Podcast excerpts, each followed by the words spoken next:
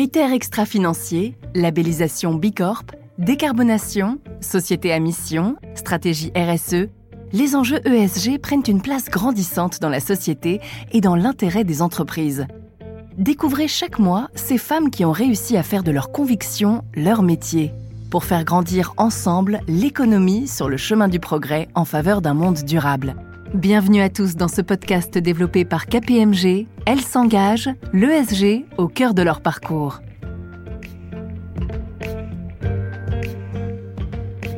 Dans ce podcast Elles s'engagent, développé par KPMG, nous échangeons avec ces femmes engagées qui ont réussi à faire de leur conviction ESG le cœur de leur métier.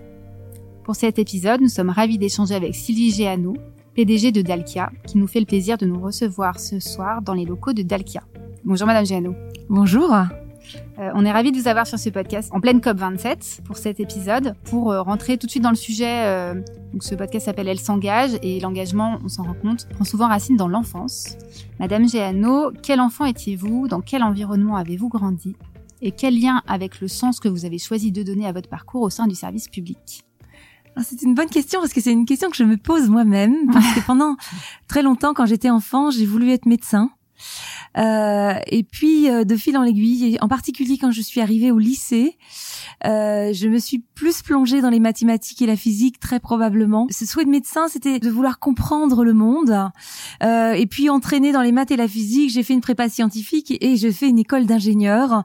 Et, et des fois, je me dis, mais tiens, au fond, c'est assez différent et peut-être pas tant que ça, parce que quand on est ingénieur, on va au bout des choses, on comprend le monde qui nous entoure. Et puis aujourd'hui, euh, vous l'avez dit, je suis dans le monde de l'énergie, dans ce secteur de la transition énergétique. Et Dieu sait qu'il y a un lien entre cette énergie et la vie. Et finalement, je crois qu'aujourd'hui, je raboute un petit peu les morceaux entre ce souhait de petite fille et ce que je fais aujourd'hui. Donc vous êtes au bon endroit. Oui, je suis au bon, au bon endroit, effectivement. Et donc après vos études à l'école polytechnique et aux mines, euh, vous intégrez EDF, entreprise dans laquelle vous vivrez l'essentiel de votre parcours professionnel. Pourquoi avoir choisi ce secteur de l'énergie? Alors pour pas mal de raisons, c'est que au sorti de mes études, je voulais euh, me tester un petit peu en management. Euh, J'avais envie d'animer des équipes et donc je recherchais une entreprise qui me fasse confiance dans ce domaine-là. Et puis ensuite, il fallait que ça soit porteur de sens. Hein. Je viens de parler euh, du lien entre la vie et l'énergie. C'était aussi très important pour moi. Vous savez, hein, euh, on rentre dans une entreprise avec une rencontre aussi. Et j'ai rencontré quelqu'un qui m'a fait confiance, qui m'a mis en position managériale d'exploiter des réseaux. À l'époque, c'était des réseaux de gaz donc euh, voilà, j'ai pris euh, euh, mes chaussures de sécurité et j'assurais l'exploitation sur une partie de, l'Ouest parisien avec bah, là pour le coup, j'étais la seule femme de l'équipe, donc voilà des experts de ces questions-là. Et donc ce secteur de l'énergie, on le disait tout à l'heure, aux avant-postes évidemment aujourd'hui contre le changement climatique, en étant le premier émetteur de CO2 aujourd'hui comme secteur évidemment. Euh, la loi évolue euh, aussi beaucoup, notamment la, la loi pour la croissance verte de 2015, celle dédiée à l'énergie climat qu'on a adoptée en 2019. La France s'engage d'ailleurs à atteindre d'ici 2050 la neutralité carbone et de réduire sa consommation finale de 50% avec l'ambition d'atteindre une part de 33% d'énergie renouvelable devant ces objectifs nationaux, selon vous, la France est-elle en avance sur son mix énergétique? Alors, je ne sais pas s'il faut parler d'avance ou, ou, de, de, là où on en est, est-ce qu'on a du retard, etc. Euh, ce que je ressens aujourd'hui, c'est qu'il y a une envie d'accélérer. Cette ambition d'aller vers cette neutralité carbone que vous venez d'évoquer, elle est là. Elle est là. Elle s'est, euh, je dirais, très concrétisée à la sortie de cette crise Covid, où d'ailleurs on s'était questionné est-ce que euh, finalement la transition énergétique allait pas être oubliée des plans de relance? Euh, ça n'a pas été du tout le cas. La transition énergétique est au cœur des plans de relance, particulier en France avec France Relance, qui s'est intéressé à un certain nombre de sujets, qui s'est intéressé à l'industrie. Comment on décarbone l'industrie L'industrie, c'est un sujet important parce que c'est à peu près 20% des émissions de CO2 en France. Le bâtiment également, il y a eu des, des plans sur le bâtiment, la rénovation énergétique du bâtiment. Le bâtiment, c'est aussi à peu près 20% des émissions de CO2. Et puis, on a regardé comment on pouvait être novateur, en particulier sur l'hydrogène. Hein. Il y a eu des, vraiment des investissements importants, des fonds mis en place pour développer l'hydrogène en France. Donc, euh, on est dans une phase d'accélération. Alors moi, en tant que responsable de Dalkia, hein, j'ai vécu ça, effectivement. On a eu à répondre à des appels d'offres qui euh, sont issus de ces démarches de relance. Et je sens que cette accélération, elle est là. Donc euh, voilà, et il y a d'autres fonds, il y a le fonds chaleur, il y a des fonds européens qui sont là et qui sont de nature à, euh, si j'ai envie de mettre une note d'optimisme dans mhm. cette période de la COP 27, qui sont de nature finalement à se dire ben on peut y arriver, mhm. aller vers cette neutralité carbone en 2050 et juste une petite correction parce que vous avez dit que l'énergie est un gros facteur d'émission. Euh, c'est tout à fait vrai dans le monde. Hein. La production d'électricité est le premier facteur d'émission dans le monde. C'est pas vrai en France puisqu'on a un atout formidable qui est une électricité bas carbone produite à partir de, nucléaire et de renouvelables. C'est pas vrai en France notamment parce qu'on a Dalkia euh, qui travaille aussi sur ces enjeux-là. Quel est le rôle justement face à ces défis qui s'accélèrent euh, de Dalkia, donc filiale d'EDF spécialisée dans le développement des énergies renouvelables? Dont vous avez pris la tête en 2018 euh, et qui est assez déterminant du coup, je suppose, dans cette dans cette évolution. Euh, et quel sens avez-vous souhaité donner à votre mandat quant à l'accélération de cette transition énergétique? Absolument. On a voulu mettre la décarbonation au cœur de notre stratégie. C'est notre premier axe stratégique. On parle de décarbonation, c'est-à-dire que Dalkia va accompagner ses clients pour réduire les émissions de CO2. Le défi climatique est au cœur de notre action. C'est d'ailleurs extrêmement euh, motivant. Hein. On parlait d'engagement tout à l'heure. Moi, je le ressens dans mes équipes. Et on le fait autour de deux grands métiers, hein, que sont les deux grands métiers de Dalkia. C'est un, le consommer moins comment on arrive à accompagner nos clients. Alors nos clients, ce sont euh, des industries, on a plus de 2000 sites industriels, des bâtiments tertiaires, ça peut être des grands bâtiments de logement, ça peut être des hôpitaux, on a plus de 4000 euh, euh, hôpitaux ou établissements de santé, très gros secteur d'activité pour nous. ça peut être également les villes, bien sûr les collectivités territoriales, parce que on les accompagne également dans ces économies d'énergie et puis également dans, dans les énergies renouvelables. Pour consommer moins, on travaille sur un, un produit qui nous est très cher, c'est le contrat de performance énergétique. Alors ça veut dire quoi un contrat de performance énergétique? Ça veut dire que Dalkia va prendre un engagement chiffré avec ses clients, c'est-à-dire moins 10%, moins 20%, moins 30%, moins 40% de consommation d'énergie. Ça veut dire que par exemple, au bout de 5 ans, on s'est fixé moins 40%, on fait le bilan à la fin, et si on n'a pas atteint cet objectif-là, eh bien c'est nous qui payons. C'est vraiment euh, au sens où, voilà, c'est aussi un engagement économique en quelque sorte. On croit beaucoup au fait que ces économies d'énergie-là se feront dans la durée. C'est pour ça que on s'attache à l'accompagnement de nos clients dans la durée. On pense que le numérique nous aidera beaucoup, évidemment un numérique responsable et durable, mais le numérique va nous aider beaucoup avec des modèles de pilotage, des systèmes de pilotage, pardon, des modèles d'intelligence économique, d'intelligence artificielle qui vont nous permettre de, de faire parler les données en, en quelque sorte, euh, et puis bien sûr euh, travailler sur les équipements, l'efficacité énergétique, parce que on parle beaucoup de sobriété aujourd'hui, hein, ça recouvre euh, toute cette question des économies d'énergie. Mais la sobriété, bah, c'est aller faire de la chasse au gaspillage, et puis c'est aussi travailler sur bah, des matériels qui sont plus performants intrinsèquement ça ne veut pas dire forcément faire de la décroissance. J'entends beaucoup ce, ce terme autour de moi. On peut faire autant avec peut-être des appareils ou des équipements qui fonctionnent mieux et moins énergivores. Vous le liez à la performance en réalité à une meilleure performance dans l'usage et dans l'utilisation. C'est l'ADN de Dalkia. Mhm. Et puis je vous ai parlé d'un deuxième métier. On a un deuxième grand métier, c'est d'aller chasser les énergies fossiles chez nos clients. Et on fait ça à travers la production de chaleur renouvelable. On s'intéresse à la, chaleur chez Dalka. Et c'est important de s'intéresser à la production de chaleur parce que quand on regarde l'ensemble des consommations d'un pays, la chaleur, c'est à peu près la moitié des consommations énergétiques d'un pays. Quand on dit chaleur, ça peut paraître un terme un peu vague. On parle de chauffage, d'eau chaude et de vapeur industrielle. Et aujourd'hui, la production de chaleur, elle est majoritairement fabriquée à partir d'énergie fossile. Donc c'est très important de s'intéresser à comment on arrive finalement à, baisser ses émissions de CO2 sur la production de chaleur. Alors comment on fait ça chez Dalkia?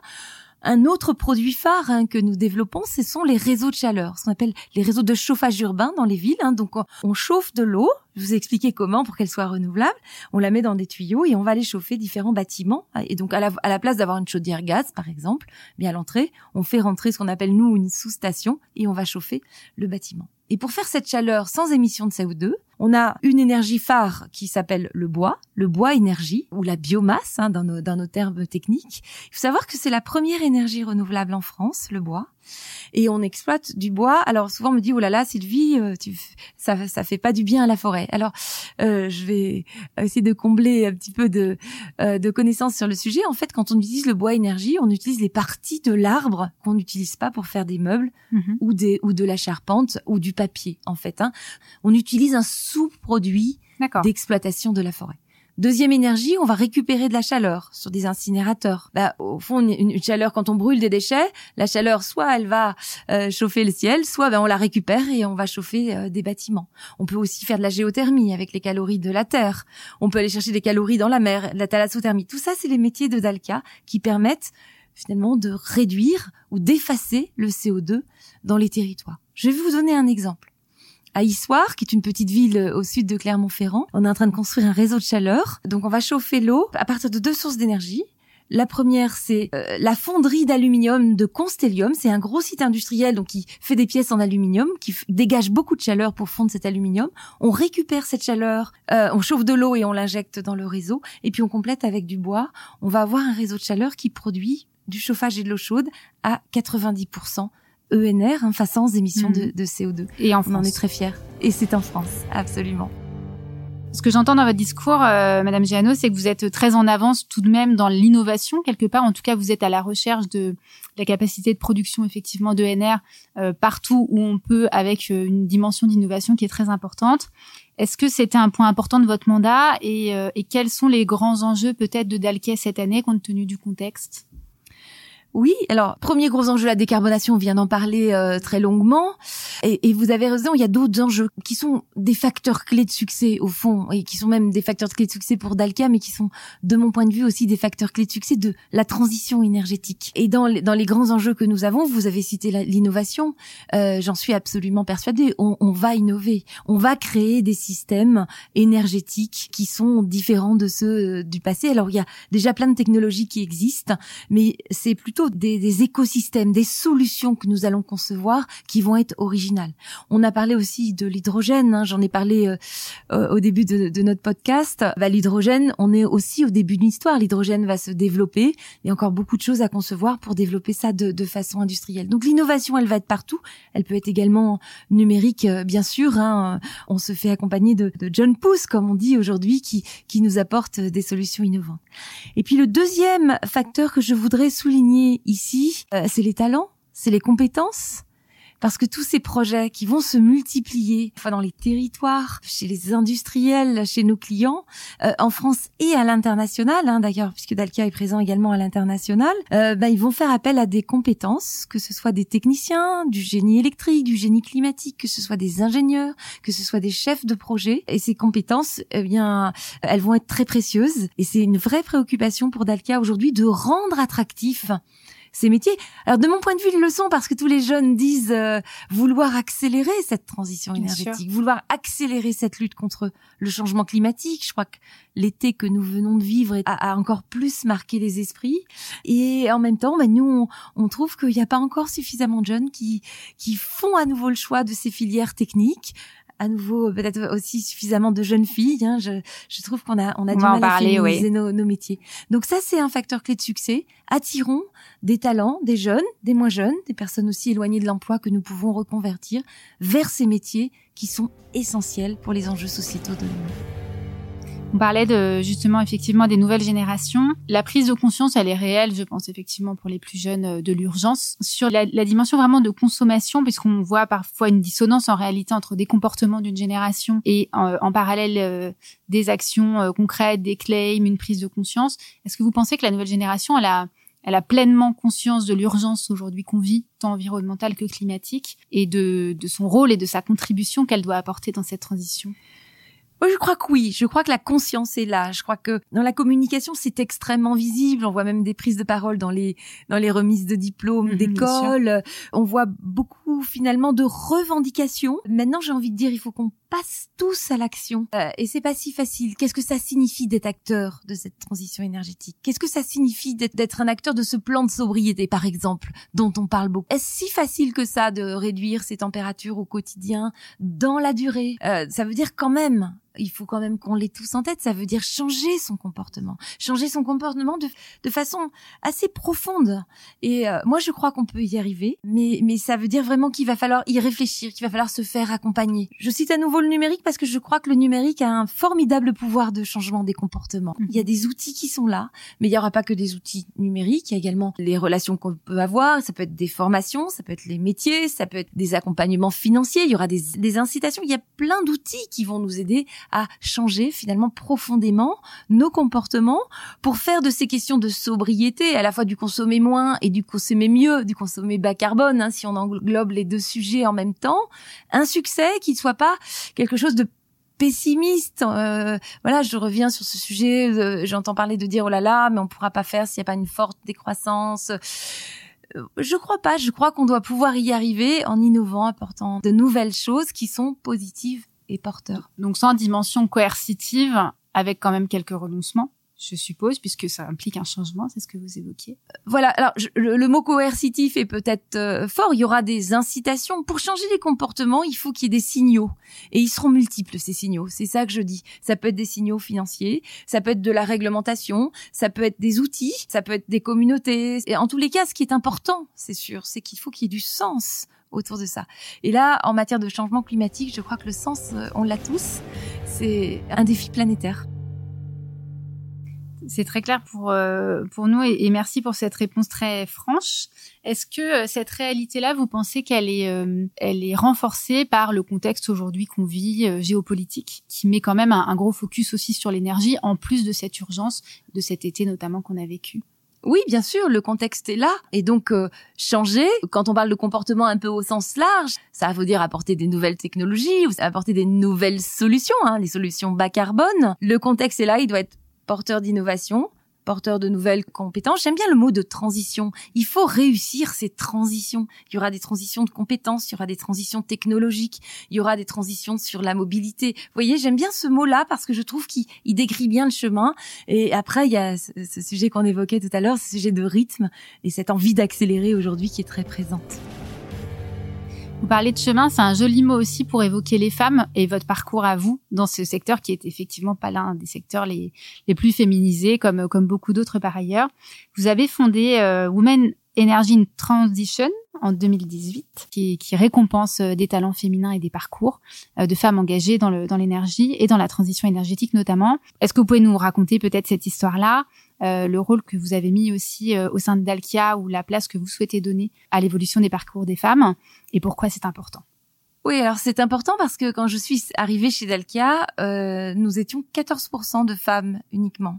Donc on est une entreprise industrielle peu féminisée. Et le constat que j'ai, hein, majeur, c'est que dans la population de techniciens, d'ingénieurs, d'experts, de chefs de travaux, chefs de projet, je n'ai effectivement pas beaucoup de compétences féminines. Donc j'ai voulu créer ce prix pour deux raisons. Parce qu'on me dit, oh là là, c'est une petite goutte d'eau. Euh, euh je crois que euh, la goutte d'eau principale que j'apporte, c'est que c'est un un prix, c'est un levier aussi de, communication. On communique sur des parcours. On donne des prix à des jeunes femmes qui ont fait le choix euh, d'un CAP technique, euh, de rentrer dans une école d'ingénieur et de prendre une option euh, sur les énergies, qui cette option va la, menant vers les métiers de la transition énergétique.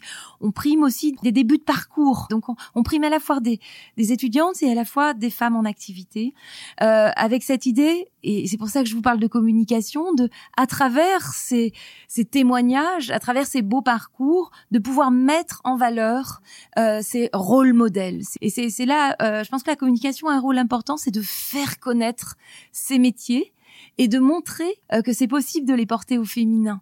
Donc c'était vraiment c'est ma volonté hein, de, de, faire ça, Women's Energy in Transition. Ça, on va rentrer dans la cinquième édition. D'accord. Euh, voilà, et cette remise des prix, c'est aussi l'occasion. Alors j'essaye d'inviter euh, des grands sachants. On avait euh, Laurence Dubiana, par exemple, l'année dernière, qui était assez remarquable. On a eu Valérie Masson-Delmotte également.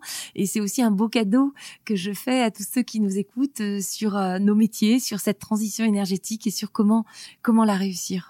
Et puis effectivement, la dimension de la mixité, euh, c'est une dimension aussi d'engagement, euh, sans doute pour l'ensemble des équipes.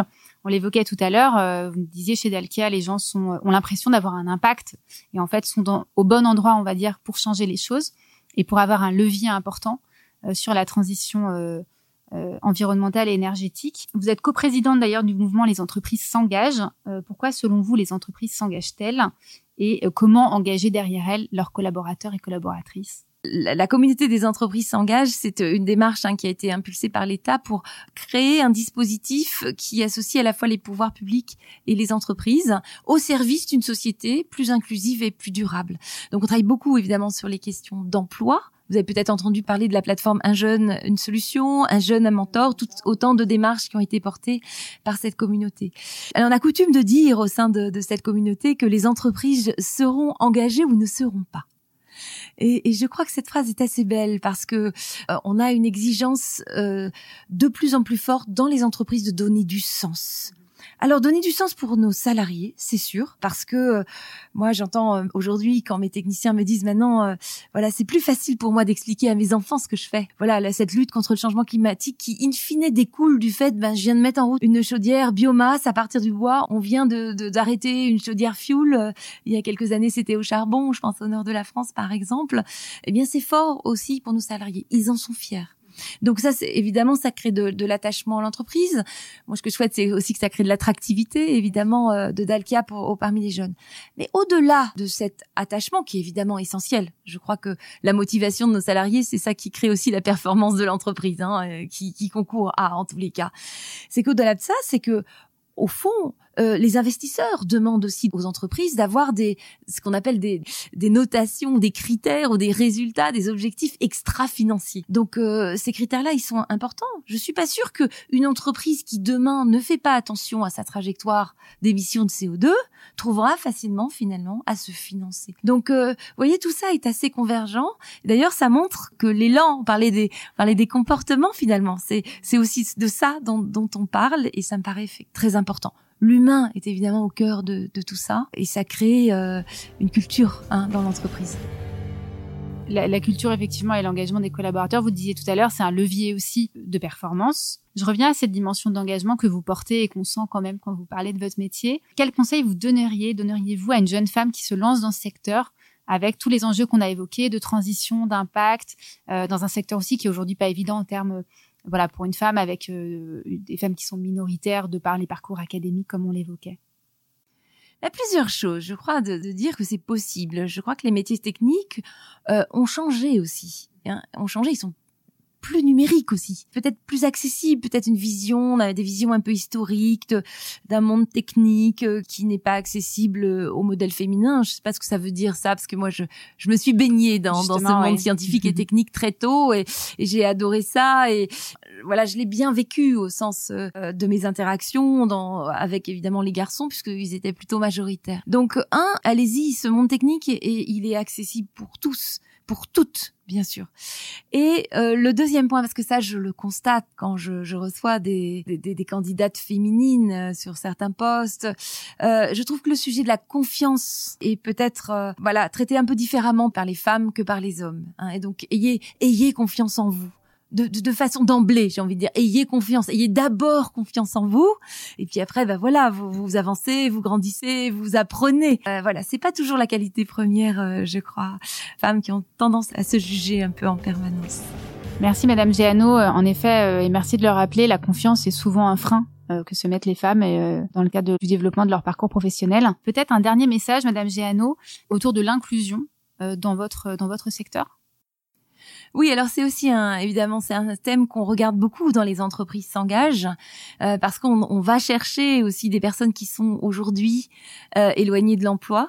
Voilà, pour leur, leur montrer qu'il y a des métiers qui peuvent être accessibles euh, pour eux, qu'il y a des formations, qu'il y a des débouchés possibles et, et, retrouver finalement le plaisir de se, de se sentir au sein d'une entreprise euh, porteuse de sens. Donc c'est des thèmes qu'on regarde beaucoup. Et, vous me parlez d'inclusion, j'ai aussi envie d'un peu compléter ce que j'ai dit tout à l'heure sur les aspects de, de changer de comportement, euh, de, ces questions de transition. Évidemment, il faut, euh, dans ces questions de transition, euh, faire attention aux personnes ou aux entreprises les plus fragiles. On est très sensible à, regarder les questions de précarité énergétique, par exemple, hein, qui sont aussi des questions très très importantes et qu'il nous faut adresser. Et d'ailleurs, petit clin d'œil, on parlait de sobriété également. Quand on économise de l'énergie, on économise du CO2 et on économise tout court. Donc c'est aussi bon euh, pour des questions économiques et de souveraineté et donc euh, pour des questions sociétales. Donc d'inclusion et puis finalement d'accès à l'énergie au plus grand nombre en économisant sa consommation. Voilà, vous avez raison et je crois que euh, effectivement quand on s'intéresse euh, aux personnes les plus fragiles, il faut accompagner, peut-être aider plus bien sûr, euh, avec des dispositifs hein, qui sont à rechercher en fonction de ce chemin dont on parlait, pour à la fois faciliter cette transition en incluant tout le monde, que ce soit sur les aspects de transition énergétique et puis si on regarde l'emploi, ben, il faut aller mettre en place un certain nombre de démarches pour remettre en selle euh, des personnes qui seraient aujourd'hui éloignées de l'emploi. Merci beaucoup, Madame Giano, pour votre temps et pour tous ces messages. Et on sera ravis de retrouver la suite des aventures de Dalkia, qui est très engagée sur le sujet. On l'a vu aussi récemment avec votre euh, site web. Euh, moi, j'étais surprise aussi de vous voir à quel point vous étiez très en avance sur cette dimension de sobriété numérique cette fois-ci. Merci beaucoup. Vous avez écouté Elle s'engage, l'ESG au cœur de leur parcours, un podcast proposé par KPMG. Retrouvez tous les épisodes sur l'ensemble des plateformes d'écoute et sur kpmg.fr.